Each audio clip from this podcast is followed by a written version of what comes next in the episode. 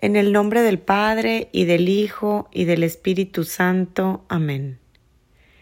Te damos gracias, Santísima Trinidad, por este encuentro que preparas para cada uno de nosotros.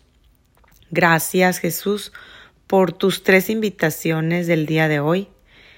Te pedimos que nos envíes a tu Espíritu Santo para poder entender tu palabra. Amén. Lectura del Santo Evangelio según San Mateo.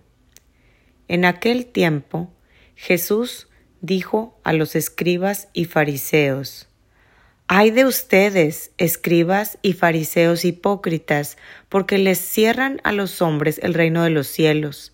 Ni entran ustedes, ni dejan pasar a los que quieren entrar. Ay de ustedes, escribas y fariseos hipócritas, que recorren mar y tierra para ganar un adepto y cuando lo consiguen, lo hacen todavía más digno de condenación que ustedes mismos. Hay de ustedes guías ciegos que enseñan que jurar por el templo no obliga, pero que jurar por el oro del templo sí obliga. Insensatos y ciegos, ¿qué es más importante? El oro o el templo que santifica al oro. También enseñan ustedes que jurar por el altar no obliga. Ciegos, ¿qué es más importante, la ofrenda o el altar que santifica a la ofrenda? Quien jura, pues, por el altar, jura por él y por todo lo que está sobre él. Quien jura por el templo, jura por él y por aquel que lo habita. Y quien jura por el cielo, jura por el trono de Dios y por aquel que está sentado en él. Palabra del Señor, gloria a ti, Señor Jesús. Hola, ¿cómo están?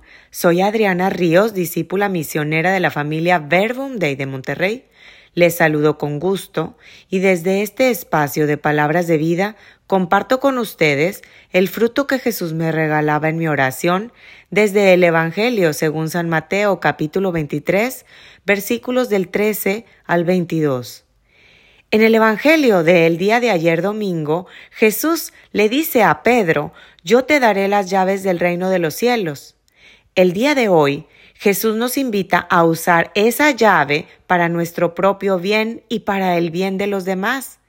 Ya tenemos cada uno de nosotros las llaves del reino de los cielos, pero hay que usarla para poder abrir el portón del reino de los cielos aquí en la tierra. Tenemos que optar por dejar esa pereza espiritual, levantarnos de nuestra zona de confort ir a buscar esa llave del reino que es la palabra de Dios, abrir ese portón del reino que yo me lo imagino así grandote, de doble puerta, de madera rústica. Luego entrar cada uno de nosotros en lo particular y finalmente sostener el portón para dejar que los demás, los que nos rodean, también puedan entrar. Pero ¿qué pasa si no tenemos tiempo para buscar esa llave? pues ni entramos nosotros, ni dejamos entrar a los demás al reino de los cielos aquí en la tierra. Y de esta manera rechazamos la llave, rechazamos a Cristo, rechazamos su palabra. ¿Por qué todo esto? Porque la palabra de Dios ilumina nuestra mente, nuestras vidas, y nos lleva a hacer y a vivir su voluntad. Y así podemos abrir esa puerta para nosotros y con nuestro testimonio de vida también la abrimos para los demás.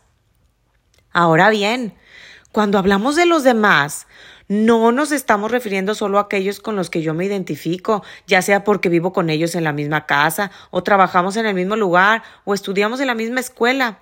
Tampoco nos referimos con los que tienen las mismas ideologías políticas o religiosas, porque la responsabilidad que tenemos es pasar y dejar pasar a los otros, a todos los otros. En Proverbios 8:34 dice, Bienaventurado el hombre que me escucha, velando a mis puertas cada día, aguardando a los postes de mis puertas. Y saben qué? Es muy fácil reconocer si estoy entrando y dejando entrar a otros al reino de los cielos.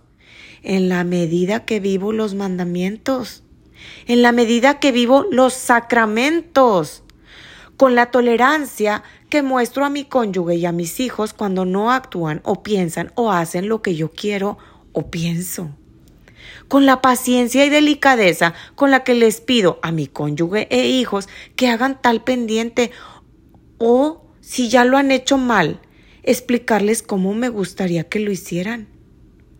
Con la esperanza que veo a mis hijos cuando resalto lo bueno en ellos y les reconozco sus logros y dones. Con la tolerancia y la misericordia con la que veo a ese compañero o vecino que me ha tratado mal o que me ha hecho algo malo.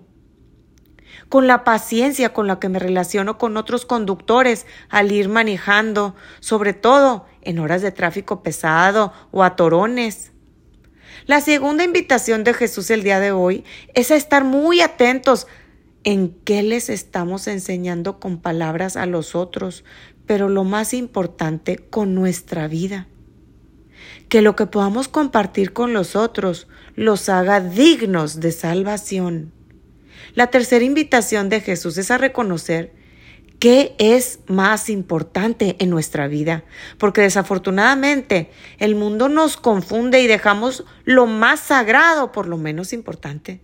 Jesús no nos dice que dejemos nuestros quehaceres, trabajos, responsabilidades, pero sí nos dice que tenemos algo mucho más importante y que debemos considerar y separar el tiempo para lo más importante, que es el diálogo con Él a través de su palabra. Que la Virgen María nos acompañe este día y nos enseñe a buscar esa llave y a usarla para que podamos ser dignos de salvación nosotros y las personas con las que convivimos en nuestro día.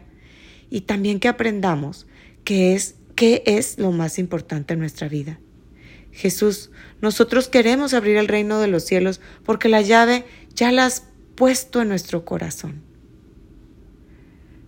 Que cada día querramos dar lo mejor de nosotros mismos a los demás, conocidos, desconocidos, nos agraden y sean afines o seamos diferentes.